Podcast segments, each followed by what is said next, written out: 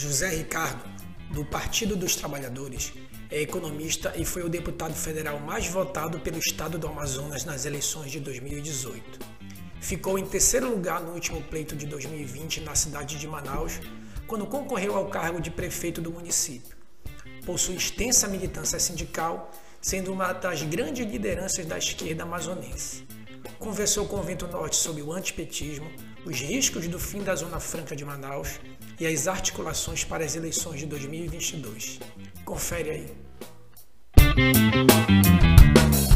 Brasília é correria, mas tirou um tempinho para falar com a gente, então muito obrigado pela sua presença aqui no canal. É, valeu, Valber, muito obrigado aí pelo convite, né, para estar aqui conversando com você e todos que acompanham aí o Vento Norte, né, e eu estou em Manaus, né, a gente está indo para Brasília devido à pandemia, então permanecemos aqui, as sessões são virtuais, não é obrigatório ir. Então, eu estou ficando mais em Manaus e, com isso, poder acompanhar melhor tudo que está acontecendo aqui na, na cidade de Manaus e no estado. É legal, né? Até uma, uma, até um, uma questão que é interessante, né? Essa, é, ao mesmo tempo, né, que os parlamentares federais, os senadores, enfim, é, tem que ter esse trânsito, né? Tem que estar em Brasília trabalhando, mas ao mesmo tempo tem que estar na, na, na enfim, na sua base territorial, até para prestar contas, enfim, fiscalizar. Como é que o senhor consegue né, se, se, se desvencilhar nessa rotina? Então, é, o normal você ir para Brasília e tem terça, quarta e quinta, que são as sessões. Dia de quarta, hoje, por exemplo, é o dia das comissões também. Então, é muito agitado na parte da manhã, é, comissões, e à tarde também. Então, nós temos aí as reuniões, audiências, Dia de segunda e sexta são os dias de audiências mais comuns das comissões, e elas são todas virtuais, então não há necessidade, nesse momento, de precisar ir para Brasília. Então, eu estou indo muito pouco. Mas, no geral, a rotina é essa: você viaja toda semana, vai e volta, porque realmente, na sua base, nesse caso aqui nosso, Manaus, no Amazonas, você tem muitas demandas, muita necessidade de conversar, reunir, discutir em Manaus e também ir para o interior. Por exemplo, eu estava segunda-feira e voltei ontem de manhã de Itacoatiara. Então, fiquei o dia inteiro em Itacoatiara, podendo realmente tratar de vários assuntos, prestar contas do mandato. Mas se eu tivesse que ir para Brasília, eu já teria que ir na segunda-feira à tarde ou à noite. Então, você tem um tempo de viagem de ida, um tempo de volta e um período que você tem que estar obrigatoriamente nas sessões. Hoje as sessões são virtuais, então facilita muito. É, o, o senhor falou aí de Manaus, né? É uma questão que a gente, a gente olha, então, por exemplo, a gente tem no parlamento estadual, né? O deputado Sinésio e o deputado Serafim, que a gente poderia classificar, ia depender do, do, do, do espectro de centro-esquerda ou de centro, enfim.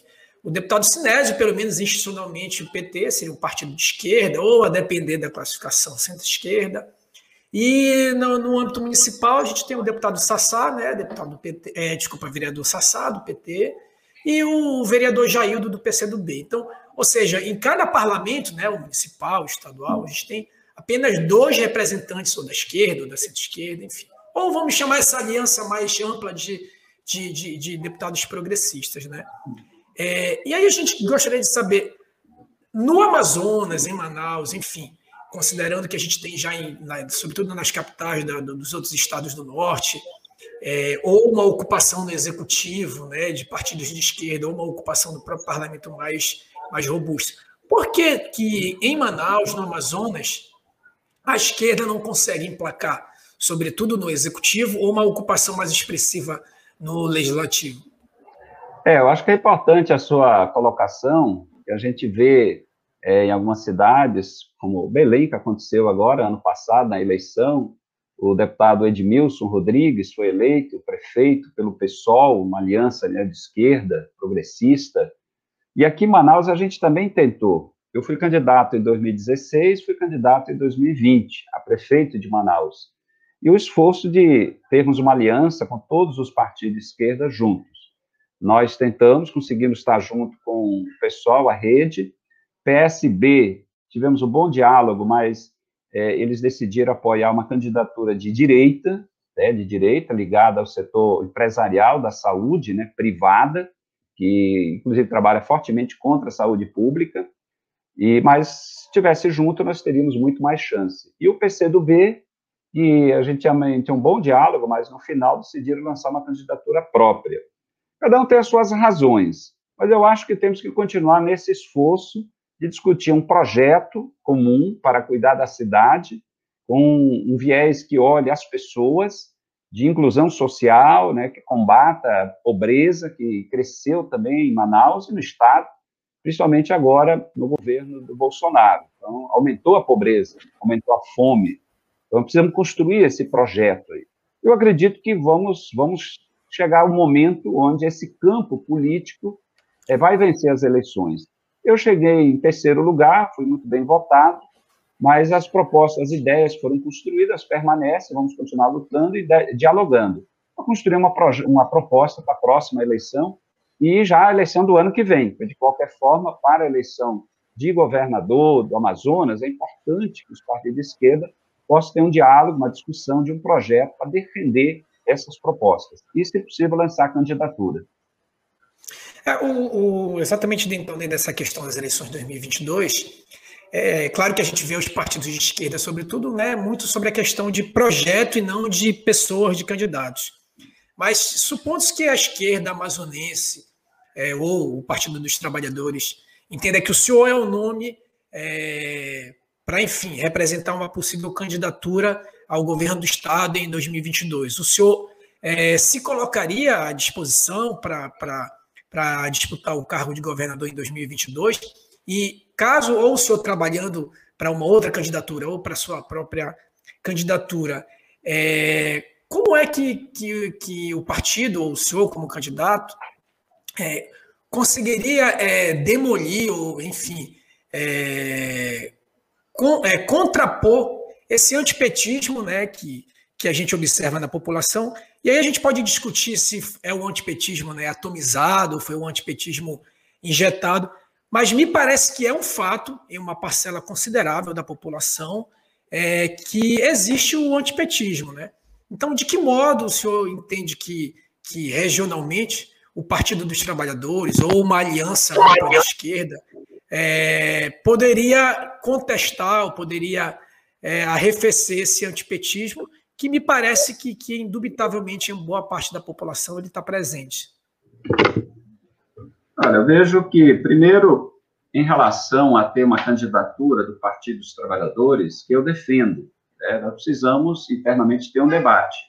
Porque na eleição do ano passado, diria que uma questão nossa interna do PT, nós não conseguimos ter uma unidade, porque um grupo que perdeu, portanto, a indicação confirmada pela direção nacional foi do meu nome, e um outro grupo não, não apoiou, não, não se envolveu na campanha, portanto, não tivemos unidade interna para que o partido tivesse firme nesse propósito.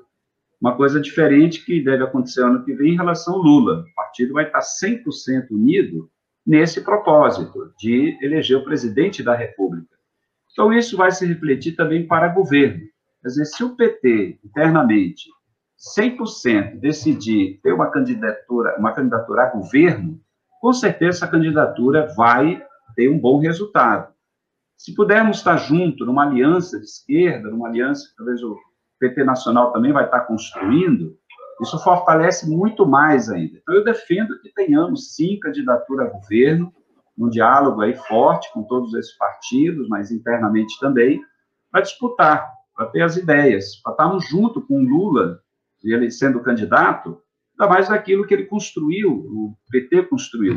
A história do antipetismo é uma coisa artificial, né, que foi criada pela grande mídia, pelos partidos de direita e ultradireita para tentar enfraquecer o PT. Então, é, colocaram tudo que é mentiras. Uma das grandes mentiras foi os processos contra o Lula, que o Supremo anulou tudo. E o Supremo ainda disse que o juiz, o Sérgio Moro, foi é, parcial, ou seja, foi um juiz ladrão. E, portanto, está desmoralizado, desmoralizado tudo que fizeram. Então, as mentiras contra o PT elas todas estão sendo desmoronadas. E o antipetismo também, você vai existir ante isso, ante aquilo, mas eu diria que toda essa construção ela desmoronou e hoje temos menos manifestações nesse sentido.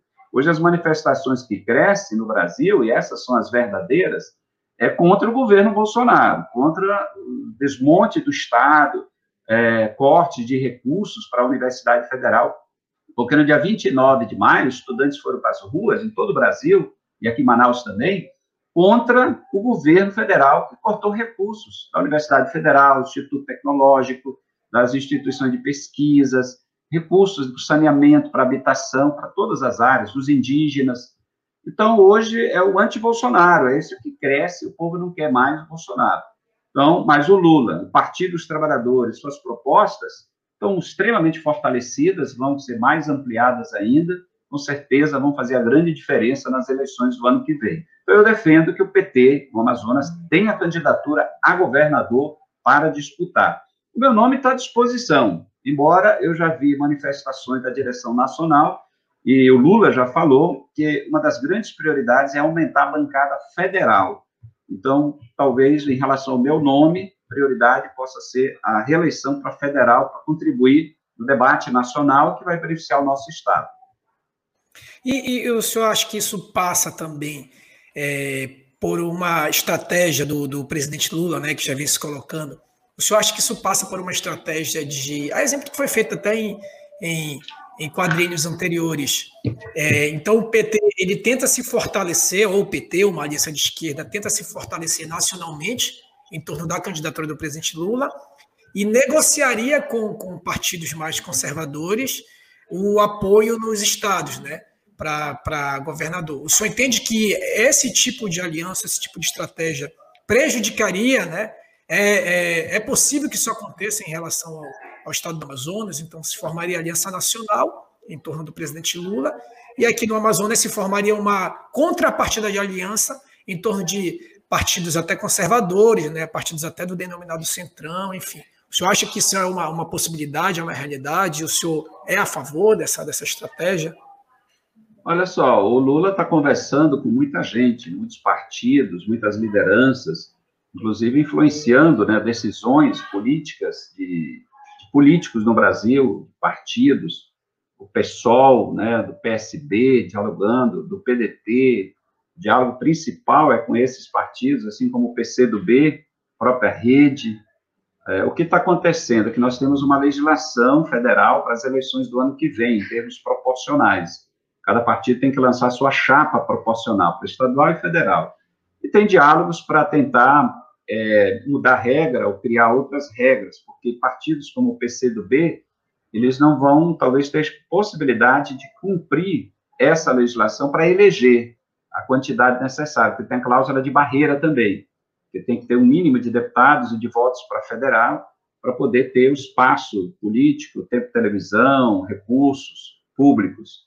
Então, tem discussões em torno disso e alianças também em torno dessa possibilidade. E o Lula está fazendo esse diálogo como ele sempre fez. O Lula ele é muito bom né, para poder é, construir né, caminhos para o partido nesse diálogo político. Ele tem a experiência administrativa, que foi um dos melhores presidentes da história do Brasil, reconhecido internacionalmente e pelo povo. Então, o povo vê os programas sociais, os projetos que geraram emprego. E para a eleição vai ter dois turnos, primeiro e segundo turno. Então, é natural que você converse com todo mundo buscando apoio no primeiro e segundo turno. Não sei que negociações foram feitas, eu acho que por hora nenhuma ainda, porque são conversas, diálogos, é, geralmente é formalizado entre partidos. Com certeza, o Lula tenta atrair apoios necessários no primeiro e no segundo turno para o projeto que estaremos defendendo o ano que vem. Se vai ser as mesmas pessoas de eleições anteriores, eu não sei. Como vai ser aqui no Amazonas, também não tenho como antecipar. Como eu disse, estamos aqui defendendo que tenha candidatura também. Ao menos no primeiro turno, tendo candidato, é importante, porque você discute uma proposta para desenvolver o Estado, para cuidar da vida das pessoas. O projeto dos outros é o projeto dos outros, aí teria que avaliar. O projeto do Lula, o Lula quer apoio para o projeto que o partido vai defender. Então, é natural que busque esse apoio, é importante isso, porque se a gente for analisar em termos percentuais, a esquerda tem um, um eleitorado certo no país, alguns falam em 30%, outros falam mais, outros falam menos, mas para ganhar a eleição tem que ter mais de 50%. Então é importante buscar apoio de todos os outros segmentos para poder se alcançar esse objetivo.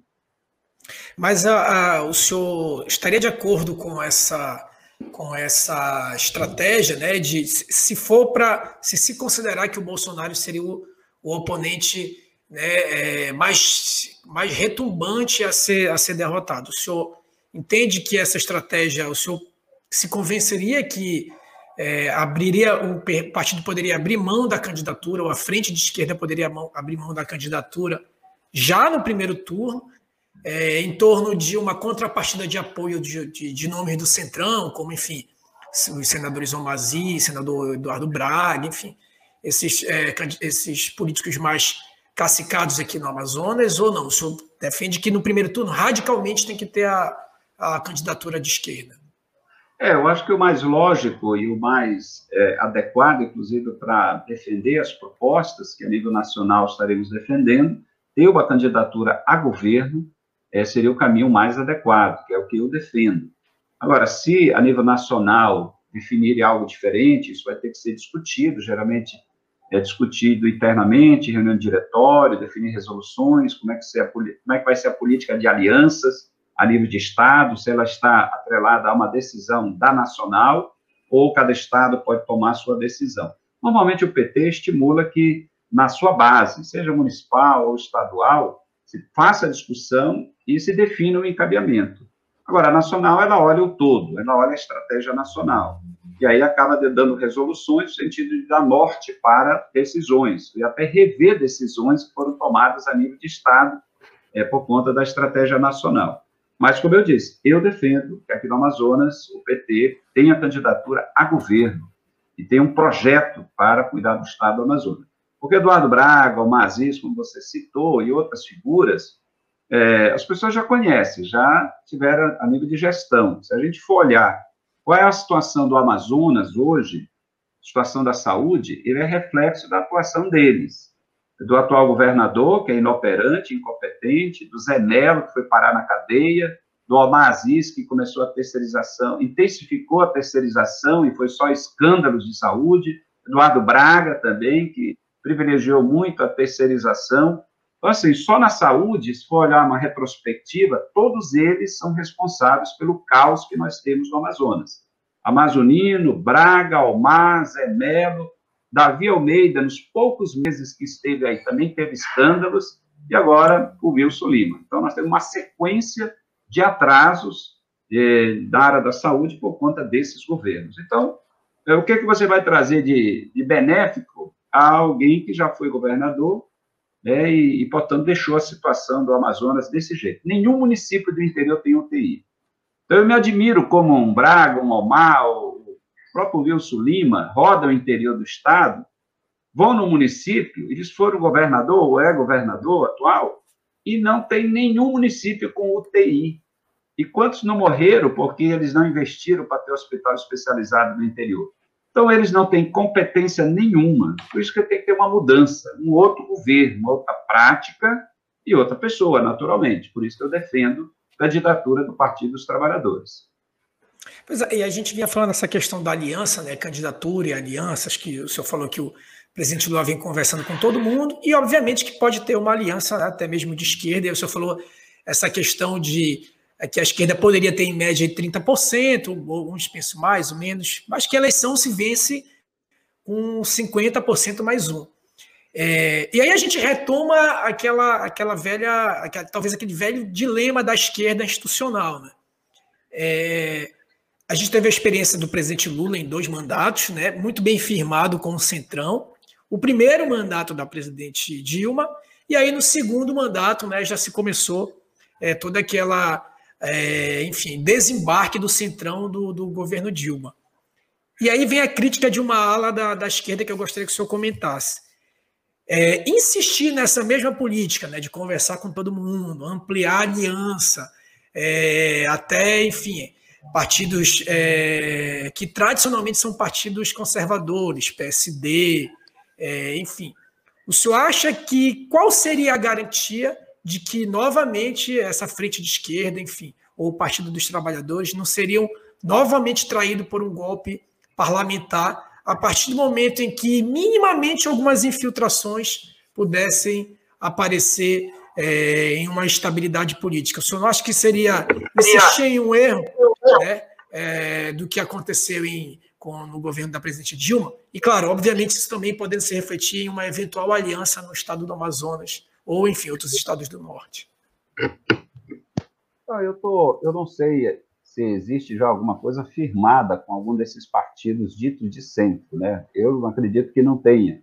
Como eu disse, o Lula conversa com todo mundo, mas o foco primeiro, principal, é o diálogo com os partidos de esquerda. É, essa é a grande aliança, vamos falar assim. Essa é a aliança principal. E vamos olhar, é, vamos olhar aqui o Amazonas. É, é o Lula, o Lula é conhecido, é reconhecido. Aqui no Amazonas, o Haddad, ele chegou é, muito próximo e perdeu por apenas 9 mil votos para o Bolsonaro. Ou seja, o Bolsonaro no Amazonas ganhou no segundo turno por apenas 9 mil votos de diferença. Foi bem votado na capital e um município no interior, depois dois municípios no interior, no segundo turno. Os demais deu Haddad. Sem Haddad nunca ter pisado lá, a maioria nem, nem conhecia Haddad. Mas com Lula, Lula ia ganhar disparado que essa é a realidade aqui. Então, no fundo, aqui no Amazonas, o que, que acontece? É, o Lula não, não precisa deles para ganhar a eleição. Essa é a avaliação, as pesquisas mostram isso. Não existe um candidato do centro, ao menos até agora, colocado. E se existir, não sei se vai ter influência no eleitorado do Amazonas. Então, assim, acredito que é Lula. E eu não acredito que eles, você citou nomes, Braga, Omar, é, próprio Wilson Lima, não sei quem é que vai ter coragem de levar o nome do Bolsonaro. Porque o Bolsonaro não trouxe nada para o Amazonas, só retirou, só ameaçou. Então, Braga vai levar o Bolsonaro? Dificilmente. Então, é eles que vão estar indo atrás. Essa é a situação aqui no Amazonas, não saberia dizer em outros estados.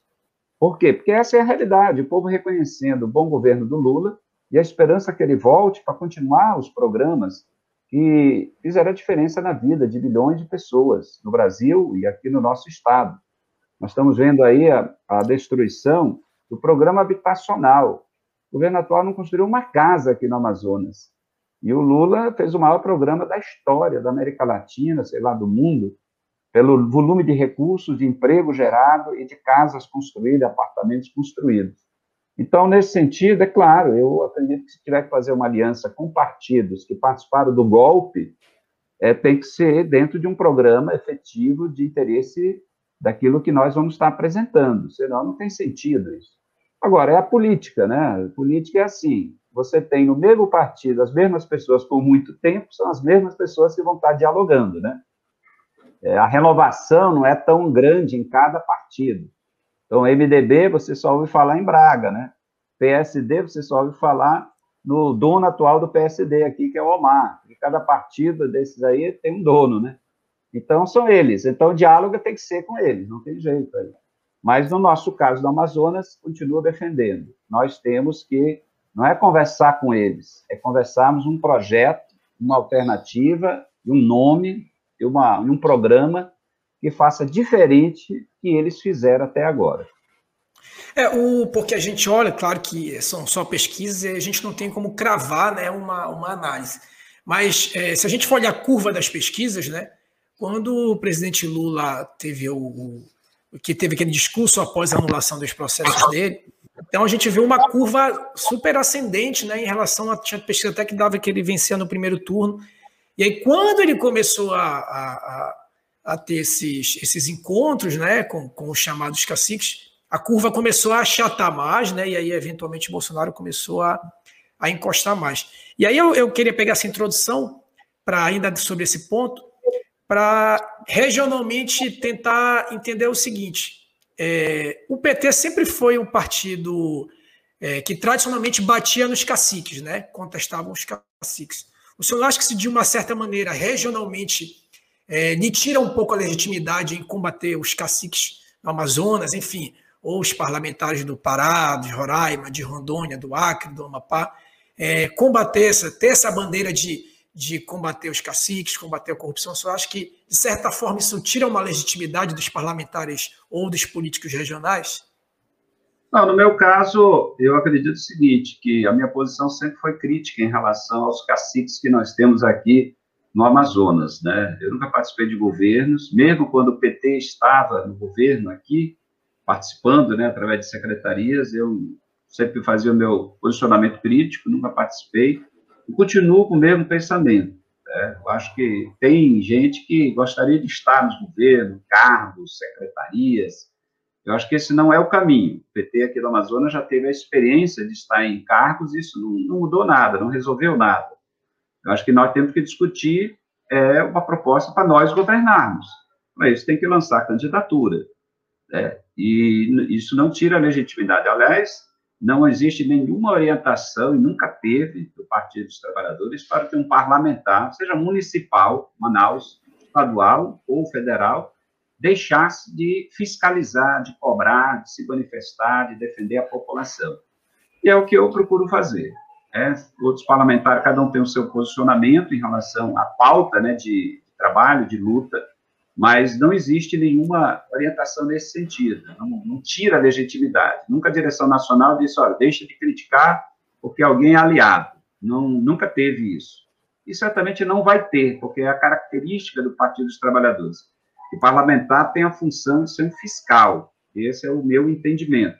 Sim, foi o Praciano, o Valdemir José, o próprio Bibiano, quando ainda estava no Partido dos Trabalhadores, né, uma postura vereador Luiz Nogueira, João Pedro, né, foram parlamentares também, Sebastião Nunes, muitos parlamentares aí que sempre, que já foram parlamentares, estou citando eles, já passaram, tiveram sempre esse posicionamento crítico, né, então, eu continuo do mesmo jeito. Então, eu acredito que aliança com esses políticos tradicionais, isso não vai é, dar nenhum passo a mais para mudar a realidade do nosso Estado, porque já conhecemos as práticas dele. Né? Se você olhar da, da questão do Omar Aziz, isso é público, ele só não está na cadeia, não foi para a cadeia naquela ocasião, porque ele é parlamentar, mas a família dele toda foi. Tudo envolvido em esquemas né, de desvio de dinheiro público. Então, assim, eh, da minha parte, acho que não vamos ter nenhum ganho político andando com eles. Nós temos que ver o caminho que a gente acredita. Um caminho que trate o recurso público, um processo de participação popular, né, com projetos que possam garantir que o recurso possa realmente ser usado naquela finalidade, e não os escândalos que a gente está vendo de forma rotineira aqui no estado do Amazonas. A sua, a gente está falando muito da, da, questão do centrão, né? É, enfim, dos partidos tradicionais, é, políticos tradicionais. Como é que é a sua relação com, com seus, seus pares é, bolsonaristas aqui da bancada do Amazonas, né? Por exemplo, deputado Alberto Neto, o deputado Pablo, né, que se elegeram, enfim, nessa, nessa pegada bolsonarista. Qual a sua, sua relação com eles, institucional, enfim, como é que, como é que há alguma articulação para o Estado, ou, ou se você articula com, com pares de esquerda de outros estados, como é que, que, que, que se dá essa relação? Olha só, é uma coisa interessante. Em relação à bancada do Amazonas, que são os oito federais e os três senadores, quando você tem pautas que significam defender o Estado, defender a Zona Franca, por exemplo, toda a bancada está unida, né? não há divergências. Quando se fala de defender projetos para o Estado, nesse sentido não há discordância, a gente tem diálogo tranquilo. É, tem uma bancada, tem coordenação, que é o senador Amaziz, então os assuntos são tratados nesse nível. Agora, os projetos, a maioria desses projetos que vêm do governo, que prejudica a população, prejudica o funcionário público, reformas que, portanto, não são avanços, atrasos, a gente tem sempre divergências. Então, se Capitão Alberto, Pablo, é, delegado Pablo e outros parlamentares estiverem defendendo questões do governo, a maioria das vezes eu estou num campo contrário, né? criticando o governo, questionando aquela medida, questionando aquele projeto e o nosso posicionamento crítico. Fora isso, é, em relação à figura de todos os parlamentares, não há nenhum tipo de animosidade entre nós. Aliás, eu nunca tive. Estive na Assembleia Legislativa em dois mandatos e sempre numa posição, muitas vezes, contrária a muitos parlamentares, mas ninguém se ofende, né? Ninguém, ninguém trata da questão, assim, pessoal, né? Eu, eu, não, eu fui... O Amazonas era o governador, criticava todo dia as ações do governo, o atraso do governo mas nunca ofendendo a figura né, da, da pessoa. E eu também nunca fui ofendido assim. Aqui rolava uma crítica, uma, algo exagerado, que a gente também reagia. Mas eu não posso afirmar que, assim, pessoalmente, não há nenhuma, nenhuma querela né, entre ninguém. Isso é muito bom porque a política é isso. Nós estamos discutindo propostas, projetos para cuidar da vida do povo. Aqui a gente critica quem já foi governante, que quando foi governante, o caminho que ele percorreu, a minha avaliação foi insuficiente. Eu acho que a gente tem que buscar outros caminhos, outros projetos, outras propostas. E é isso que eu defendo aqui para o estado do Amazonas. O senhor acha que, que ainda dentro dessa articulação é, ocorrem, continua ocorrendo investidas é, já no âmbito federal, no Congresso, investidas para esvaziar, enfim, terminar a Zona Franca. Então, o senhor, o senhor acha que ainda é possível, né? Quanto tempo ainda dá para resistir a essas investidas, ou de esvaziamento, ou de extinção da Zona Franca? E já pegando esse gancho, o senhor pensa em modelos alternativos, né, para turbinar mais a economia do estado do Amazonas? A Zona Franca, a política de incentivos fiscais, ela está garantida na Constituição brasileira. Ela foi prorrogada porque terminaria a política de incentivos em 2013. Aí o Lula prorrogou por 10 anos, 2013 a 2023.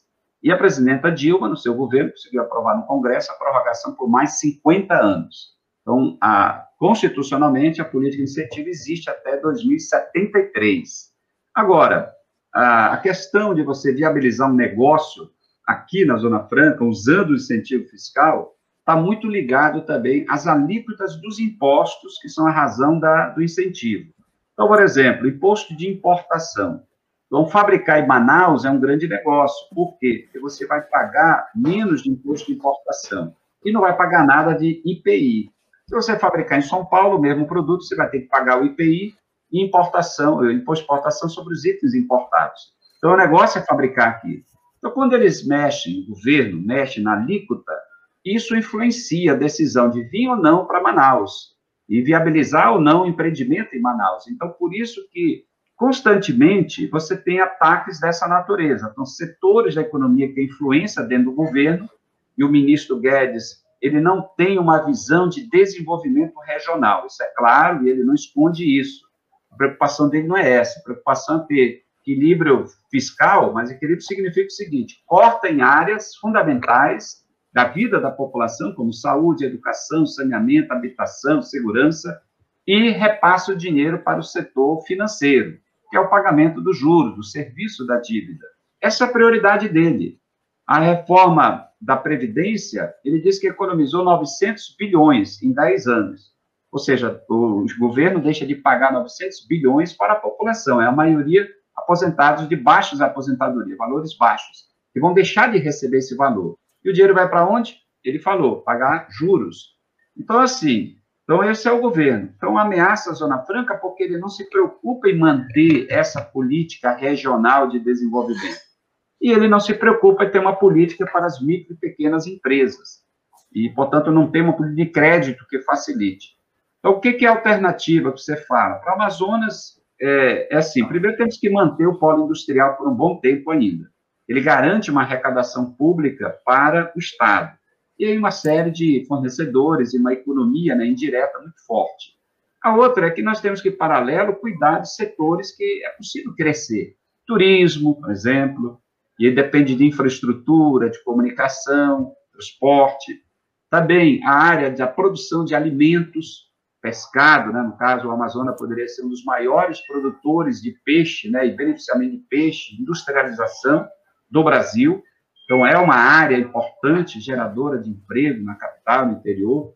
A história do aproveitamento da biodiversidade, isso é discutido há anos já. São caminhos que nós temos que fortalecer. E esses vão criar alternativas de economia que têm menos impacto ambiental possível. Diferente de mineração, que tem gente defendendo a mineração. mineração é, só cria impacto ambiental e deixa muito pouco de recursos, de benefícios sociais naquela área onde tem aquela atuação. Então, nós, eu defendo isso há muito tempo como economista, né, que sou da área da economia, para não ficarmos eternamente dependendo da Zona Franca. Mas, por hora, o governo federal não tem nada disso para o Amazonas, nada do que eu falei é parte de projetos do governo federal para desenvolver o Amazonas e a região amazônica. Por isso, temos que estar defendendo, por enquanto, a Zona Franca e questionar esse governo. Esse governo tem que passar o mais rápido possível para termos um governo que volte a olhar a região amazônica e volte a olhar o estado do Amazonas. É, o, o, uma outra questão que a gente vinha falando, né, de eventualmente o senhor se colocar à disposição para disputar a candidatura ano que vem, ou se a gente olhar o seu retrospecto no executivo, que é um retrospecto relativamente recente, né? O senhor iniciou em 2016, uma tentativa para o executivo, e aí veio em 2017 a suplementar, 2018 foi para é, tentar o, o, Congresso Federal, e, e, enfim, se a gente olhar, um, é um retrospecto é, muito bom, né? Recente, muito bom. É, só que se a gente, por outro lado, né, a gente observa é, essa questão da, da, das pautas religiosas. É, como é que o senhor consegue, ao mesmo tempo, é, ter essa, essa, esse, esse simbolismo né, de, um, de, um, de um deputado, é, de uma, um político de esquerda, e ao mesmo tempo ter esse simbolismo religioso né, de, um, de um político declaradamente católico, né, e aí a gente observa que por anos houve esse conflito institucional religioso com algumas pautas progressistas. Né? Como é que o senhor compatibiliza essa, essa questão se o senhor acha que isso reflete de uma certa forma na sua, na sua candidatura? É, na verdade, eu entrei na política exatamente pela, por aquilo que eu aprendi na Igreja Católica, nesse debate sobre a importância das pessoas participarem da política. Você vê que a política é tão importante que o Papa Francisco, ele é, orienta as pessoas, os jovens, a se interessar pela política, que é o ambiente das decisões, das políticas públicas, das leis, né, onde você pode, logicamente, tomar decisões, influenciar para melhorar a vida das pessoas. Então, eu entrei na política por causa da Igreja Católica, então ela, ela estimula as pessoas a entrarem. Ela não quer representantes da Igreja Católica para defender a Igreja Católica. A gente vê uma diferença.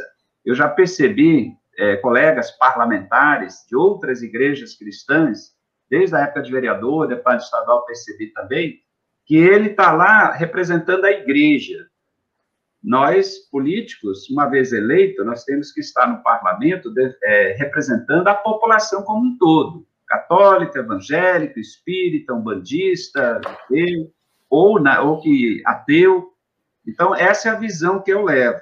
Portanto, eu participo da Igreja Católica e nunca parei né, de colaborar, de estar presente, estar presente nas atividades, valorizar, mas a Igreja Católica tem uma coisa muito boa, ela estimula as pessoas a entrar na política, mas ela diz, ela, a igreja não precisa de representante para defendê-la lá. Quem defende todas as igrejas é a Constituição. Basta a Constituição para defender todas as igrejas e toda manifestação religiosa. Então, ela estimula que tenha católico que se interesse pela educação, pela política, pela cultura, que participe, que dê a sua contribuição. Esse é o espírito que me move, por isso que estou lá participando e tal. E, e absoluto, total respeito a todas as igrejas e todas as religiões e a todos os políticos de outras igrejas. Agora, Lá no parlamento não é o lugar para a gente ficar defendendo interesses de uma igreja, assim, ou seja, benefícios direto para a igreja, como eu já vi, né? É, cuidar só de beneficiar sua igreja, alguma coisa assim. Então, nós temos que discutir as políticas públicas, né? Que é para todo mundo.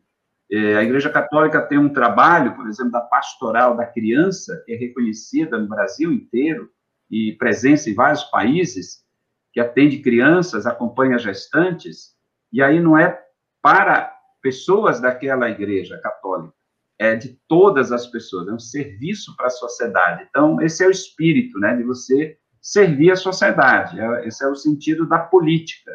E é isso que eu aprendi na Igreja Católica, né?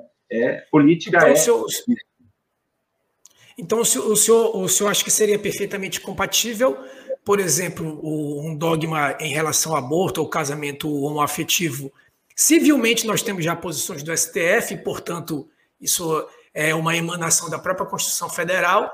Então, nós temos uma, uma interpretação da Constituição Federal no sentido de que é possível o aborto em determinados casos, e o casamento homoafetivo também, o casamento civil.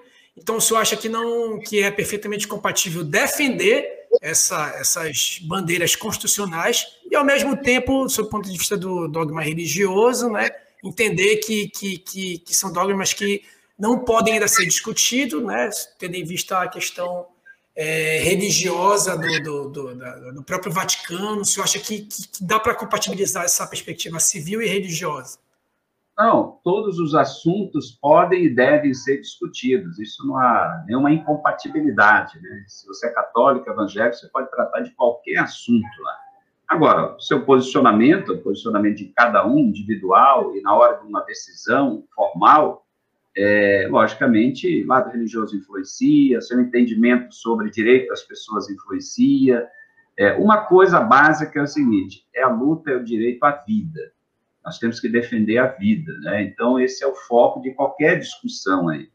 Mas, como esses temas não estão em discussão, a gente acaba não se aprofundando, ou então, no momento certo, a gente é, procura participar dos debates. Eu, quando eu estava na Câmara Municipal, eu puxei debates, eu por um lado, e a vereadora, ex-vereadora Lúcia Antoni por outro, todos os assuntos. Nós discutimos aborto, nós discutimos a questão da é, da maioridade penal, nós discutimos a questão da religiosidade afro, de descendência afro, né? É, nós fizemos muitas discussões importantes para, para o debate público, né? Para formar opinião, mas, no geral, numa linha assim, de respeito a direitos, de respeito a crenças também, e, ao mesmo tempo, a construção, logicamente, é, de condições melhores de vida da população. Então, eu não tenho medo de discutir nenhum assunto assim. Agora, logicamente, eu defendo alguns posicionamentos. Nós não tivemos nenhum debate sobre esses temas, né, recentemente, nenhuma decisão que teve que ser tomada, então, eh, nós não tivemos nunca nenhuma discussão sobre isso. Você está trazendo algo que sempre chama atenção, né? É, o, o, até aproveitando essa, esse, essa temática também, é, eu só acho que é, é, parece que é inegável né, que o presidente Bolsonaro, que que se coloca como principal opositor do partido, é, tem uma forte base né, dos evangélicos pentecostais. Então, é, como é que o senhor enxerga essa situação, né, dessa base de apoio é, de evangélicos do presidente Bolsonaro? E como é que seria o diálogo da esquerda com essa, com essa base de eleitores? É, sobretudo, é, que se utiliza muito essa questão dos mitos, né, de que ah, é, se o, o, comunista ganhar, ele, o comunista vai, vai implantar o casamento gay, né? É, enfim, a, a, a, famosa mamadeira lá da eleição de 2018, né? Como é, como é que se dá essa, essa aproximação com esses eleitores mais conservadores, que inegavelmente são, são uma forte base de apoio do presidente Bolsonaro? É, eu acredito que está mudando porque o Bolsonaro ganhou a eleição em cima de mentiras, de fake news, né? O grosso da, da eleição dele, tudo foi sendo descoberto após a eleição e até agora ainda tem né, processos em torno da, da eleição, da, da estrutura que foi montada de fake news no Brasil e no mundo, né? Tem a experiência de vários outros países também, e isso tudo está sendo enfrentado, muita coisa que não tinha uma legislação, não tinha uma legislação sobre fake news, agora tem. Então, o Bolsonaro ganhou em cima de muita mentira. Então, quando você começa a mentir bastante nesse sentido, dizer, ah, comunista, ah, isso, aquilo, tem gente que acredita, e fazendo medo. E a outra mentira é a solução fácil, olha, é resolver o problema da violência. Todo mundo está com medo da violência. A solução é armas e tal. Então, pronto, eu já vi evangélico, vi pastor evangélico apontando armas como se fosse a solução, porque acreditaram numa mentira. E agora, muitas dessas lideranças estão, estão vendo que esse não é o caminho. Assim como muitos fiéis de muitas igrejas estão vendo que Bolsonaro foi a maior mentira que já teve aí. Porque a sua vida está piorando, está desempregado, né? estão cortando benefícios. Um auxílio emergencial, que ano passado era de 600, agora só está recebendo 150 ou 250 na média. Então, muitas famílias é, estão percebendo a mentira que foi a escolha do Bolsonaro. Isso, com certeza, vai influenciar os fatos, a vida, todas essas ações contra a população é, isso vai influenciar e as pessoas fazerem a reflexão, principalmente depois que a verdade aparece. Aí você vai comparar como era no governo Lula, que tinha muito mais empregos, como é que agora está no Bolsonaro com menos emprego? Como era no governo Lula, onde você tinha muito mais benefícios, tinha muito mais vagas, foi criada universidade, escolas técnicas, e agora Bolsonaro não criou uma universidade, está fechando por aí, cortando recursos. Na época do Lula tinha casa, no bairro estavam construindo conjuntos, alguém da família, vários da família conseguiram uma casa, e agora não tem nada, nada está sendo feito. Então as pessoas vão percebendo isso. Então, acredito que esse é o discurso, é o discurso da verdade, de levar, olha, nós temos que dizer coisas concretas para a vida das pessoas. E você lembrou bem, é importante ter esse diálogo para que esse eleitorado, né, pessoas com essas suas crenças que acreditaram, vejam que é melhor o caminho de uma proposta concreta que já deu certo. Porque o Lula, quando ganhou a eleição, teve o apoio é, da maioria das lideranças evangélicas. Ele foi muito bem votado aí. Então, eu acredito que isso deva ser retomado. As pessoas vão estar, de novo, vendo que esse é o melhor projeto na eleição do ano que vem para governar o Brasil a partir de 2023. É, por falar essa questão né, de mentira, enfim, de discurso eleito com mentira, é, o, a gente vê que reacende nessa questão do voto impresso, né? Da sua concepção, o senhor é a favor do. Acho que voto impresso é um termo é, que talvez não traduza a realidade. Né? O senhor é a favor do, do voto impresso, ou, ve, ou voto de conferência impresso, ou, enfim, a auditoria por meio impressa, o senhor é a favor, ou o senhor é radicalmente contra, inclusive em relação à auditoria, o senhor entende que o voto eletrônico deve ser exclusivo? Qual é a sua posição em relação a essa questão? Olha, essa história do voto impresso e de possível auditoria nas eleições, quem é que anda falando isso? é o Bolsonaro e os seus seguidores. Por quê? Porque se hoje, há um ano, mais de um ano da eleição, já está se mostrando que o Bolsonaro vai perder a eleição e que possivelmente o Lula vai ganhar, porque até agora não apareceu um outro candidato com possibilidades eleitorais do mesmo tamanho, então eles já estão aí tentando antecipar uma explicação para a derrota. E aí vão dizer, ah, mas tem fraude. Fraude aonde? Na apuração, no sistema eletrônico que não é confiável.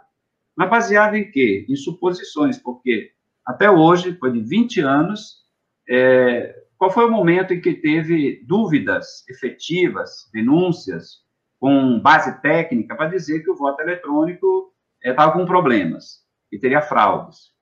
O ministro do Supremo, Barroso, esteve esses dias num diálogo com o parlamento, exatamente falando disso, da confiabilidade do sistema.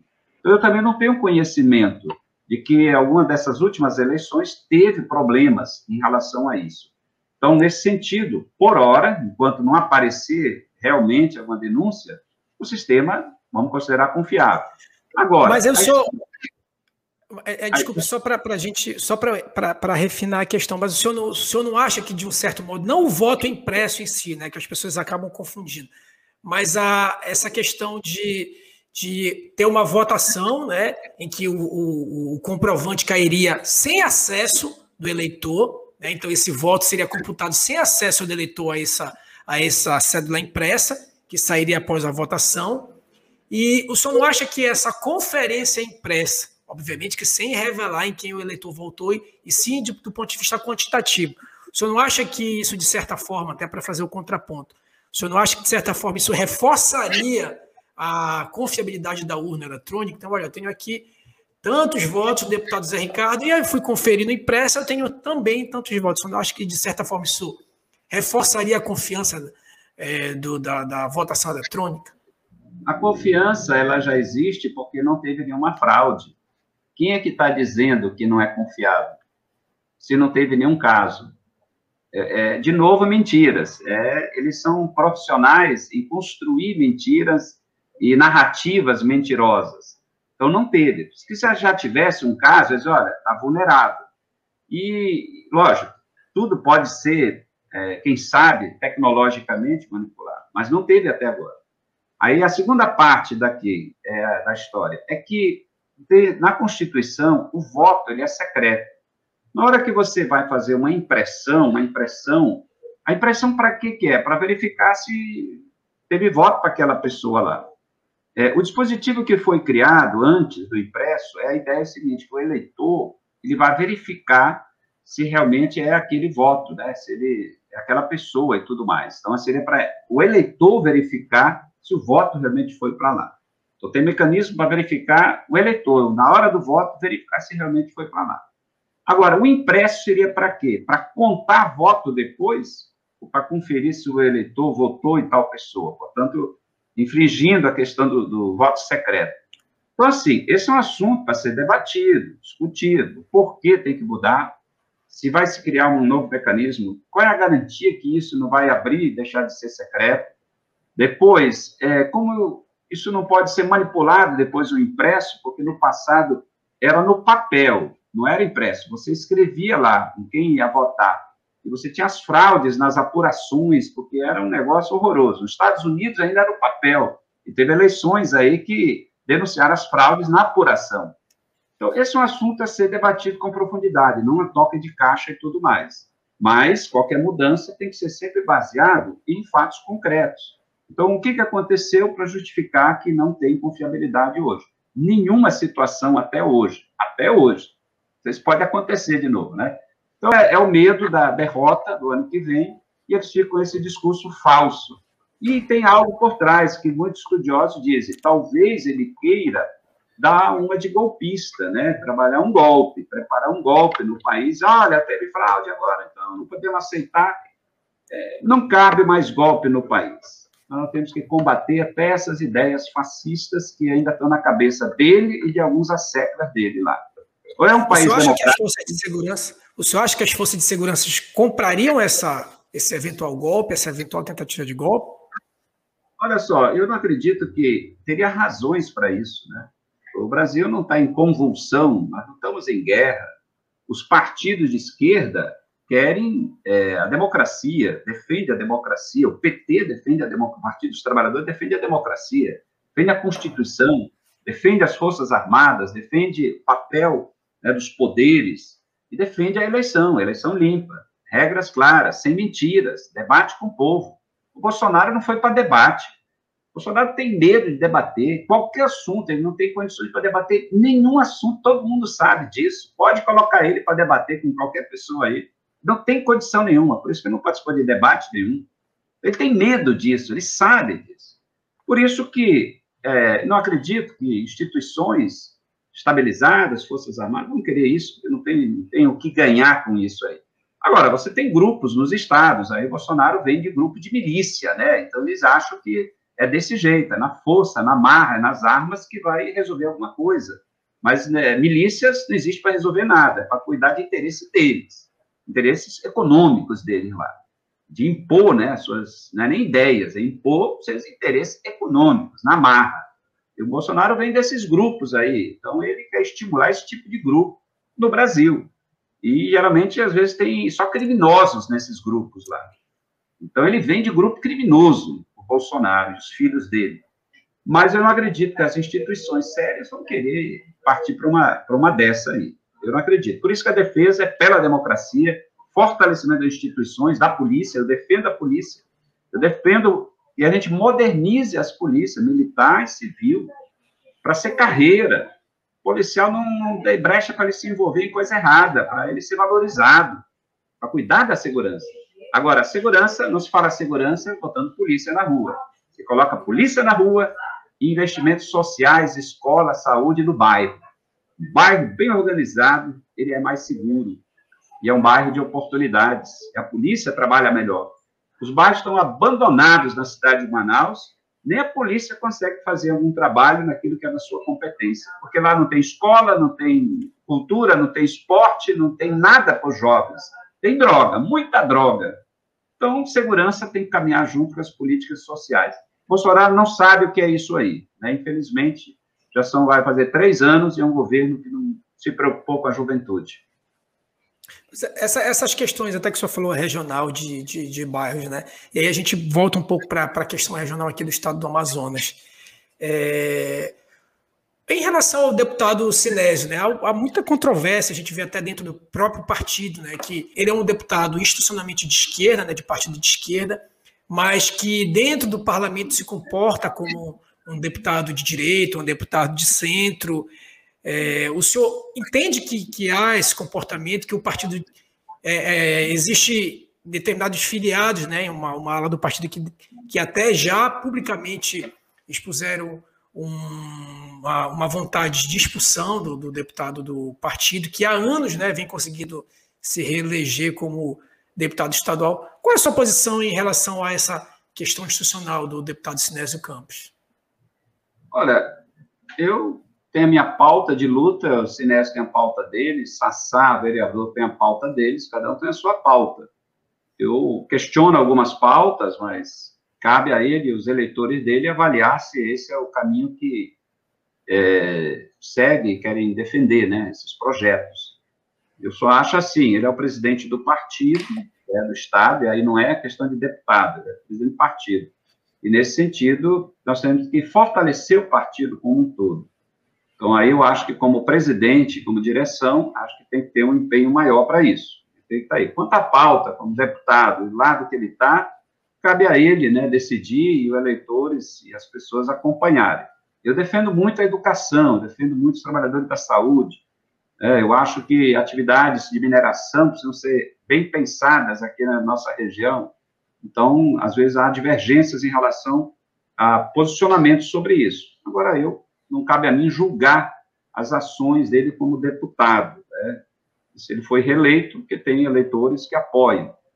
É, agora, como partido, na direção, eu acho que o partido precisa trabalhar mais internamente a formação, tem muita gente querendo se filiar, e nós temos que garantir que em cada município a gente tenha um partido fortalecido, sempre pronto para as eleições, participando das eleições, lançando candidaturas, defendendo projetos. Nesse ponto, o partido precisa é, intensificar isso e a figura do presidente é fundamental. Ah, obrigado, deputado. E para a gente já ir se encaminhando para o final, né? É, a gente sempre gosta de perguntar é, para, enfim, para as figuras públicas que comparecem aqui no canal, qual seria o seu grande sonho na política, né? Se eu pudesse sintetizar um, né, um ponto específico de um sonho, o seu grande sonho na política, e por que, que o senhor resolveu, né? O que lhe motivou a entrar? Qual foi aquele momento que o senhor pensou em entrar na política? Ou, ou como o senhor falou, em relação à, à própria Igreja Católica incentivar, mas em qual momento o senhor pensou, ah, eu decidi que a minha vida eu vou me dedicar à, à administração pública? Então, qual o seu grande sonho, né, como um ponto político específico, e em qual momento o senhor resolveu entrar para a política?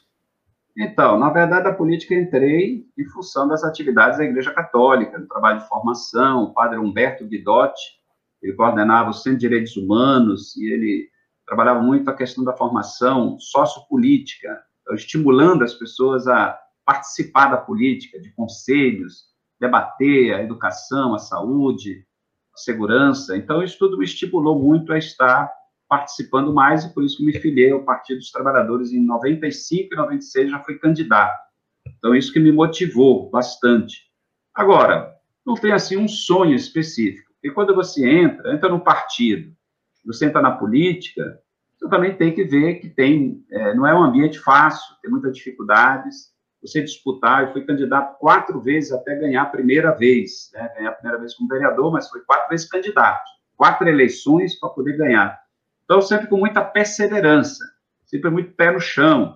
E com a mesma prática, não comprar votos, não ter assistencialismo, respeitar as pessoas, ganhar o voto no debate, na discussão, nas propostas, nas ideias, no trabalho. Então, do mesmo jeito a gente faz. E a segunda é prestar contas, prestar conta do trabalho. Isso eu já aprendi mais com o Praciano.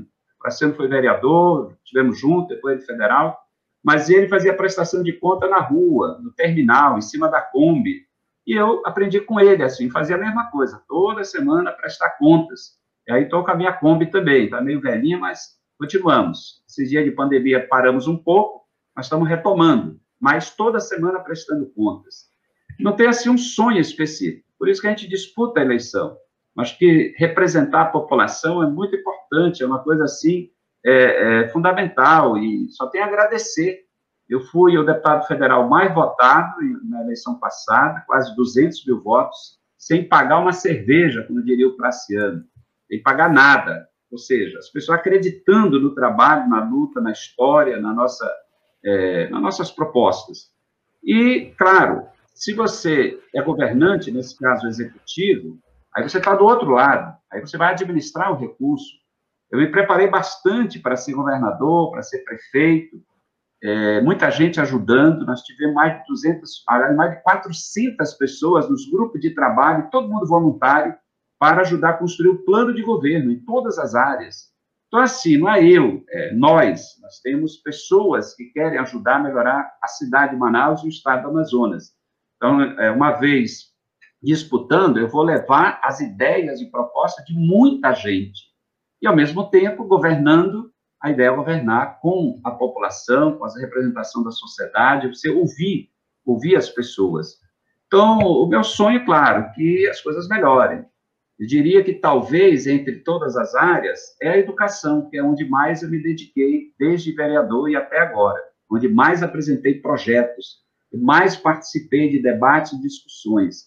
Eu acho que a gente pode construir mais escolas, melhorar as escolas, garantir que o menino fique mais tempo na escola, com atividade, com esporte, tudo, e menos tempo na rua e menos tempo amanhã sendo é, sugado né, pelo mundo da violência. Então, uma, uma área assim, mais específica, podemos falar como um sonho, mas não é tanto forte assim, mas é a educação, é a gente investir maciçamente no conhecimento, esse seria o caminho. Como deputado federal, minhas emendas de bancada, que são os valores maiores, eu estou destinando 100% para a educação.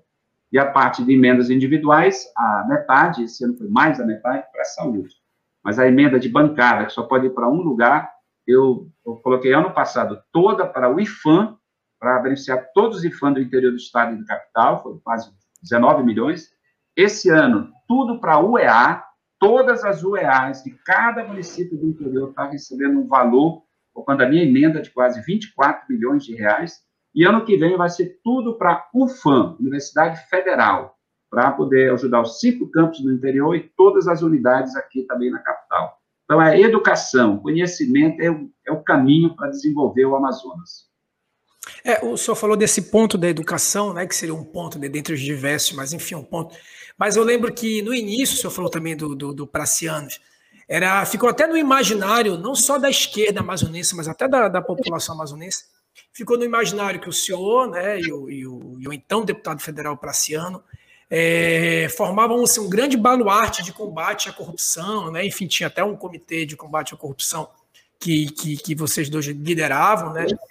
É, isso bem antes, quando nem se falava ainda em, em Lava Jato. O senhor acha que é, como é, como é que, que, que, o, que o cenário se modificou? Como é que o senhor enxerga esse cenário do ponto de, de, de, diante dessa da operação Lava Jato, que, como senhor falou, artificialmente, né, é, atomizou a população brasileira no sentido de colocar o Partido dos Trabalhadores como é, o grande corrupto ou corruptor, né, partido grande partido corrupto ou corruptor é, de toda a história do Brasil. Então, é, como é que o senhor né, é, pretende, ou como o senhor vem lidando com essa contestação em, em, em, em, relação a um, até a gente pode dizer, até um sequestro, né? Houve um sequestro de uma pauta que antes era da esquerda, e agora essa pauta de combate à corrupção, contraditoriamente, está na mão da direita ou da extrema-direita. E, enfim, é, como é que o senhor analisa esse cenário de uma tentativa de inversão de, de, de, de pauta?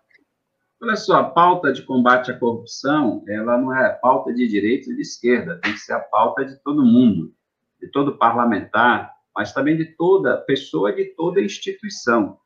É, eu continuo na mesma linha. Praciano é porque ele não está com mandato. Ele quase morreu devido a um problema e continua, mas não está na política, né? Continua com as mesmas ideias. Eu até falei com ele ontem, né? Muito motivado e a pauta continua. Eu sou um dos deputados que mais apresento representações no Ministério Público, estadual e federal, em relação a combate à corrupção, em relação a desvio de dinheiro, a questionamentos. E se você pegar hoje de deputados federais, você vai ver é, a quantidade que a gente tem. Então, continuamos do mesmo jeito. Agora, tem gente que fala em combate à corrupção, mas na verdade não está combatendo. É, é muito discurso. A Lava Jato, não existe só a Lava Jato, existe muitas ações outras, né, de combate à corrupção. E esse é um papel, por exemplo, o Ministério Público tem um papel constitucional, é obrigação. O Ministério Público não é para ser acionado, ele tem que agir de ofício. É, a justiça é de ofício, ela, ela, tem que, ela, ela tem que ser acionada. Mas o Ministério Público não. Então, o Ministério Público Estadual e Federal tem uma obrigação. As controladorias têm uma obrigação. No período Lula, a Controladoria Geral da União trabalhava mesmo e conseguiu desviar, é, evitar desvio de recursos aqui no Estado, na área da saúde e educação básica, e foi uma coisa extraordinária. O Praceno tinha um relatório dessa ação, do desvio de dinheiro, e a CGU indo para cima. A mesma coisa, os tribunais de contas. Você vê que os tribunais de contas deveriam ser um instrumento de combate à corrupção. Mas o Tribunal de Contas acabou sendo um abrigo para muita gente, ex-deputado, pessoas envolvidas em corrupção, que hoje são conselheiros levantamento feito a nível nacional, você vê que tem mais da metade dos conselheiros dos tribunais de contas são ex-políticos envolvidos com acusações, inclusive de corrupção. Então, tem órgãos públicos que não funcionam para combater a corrupção.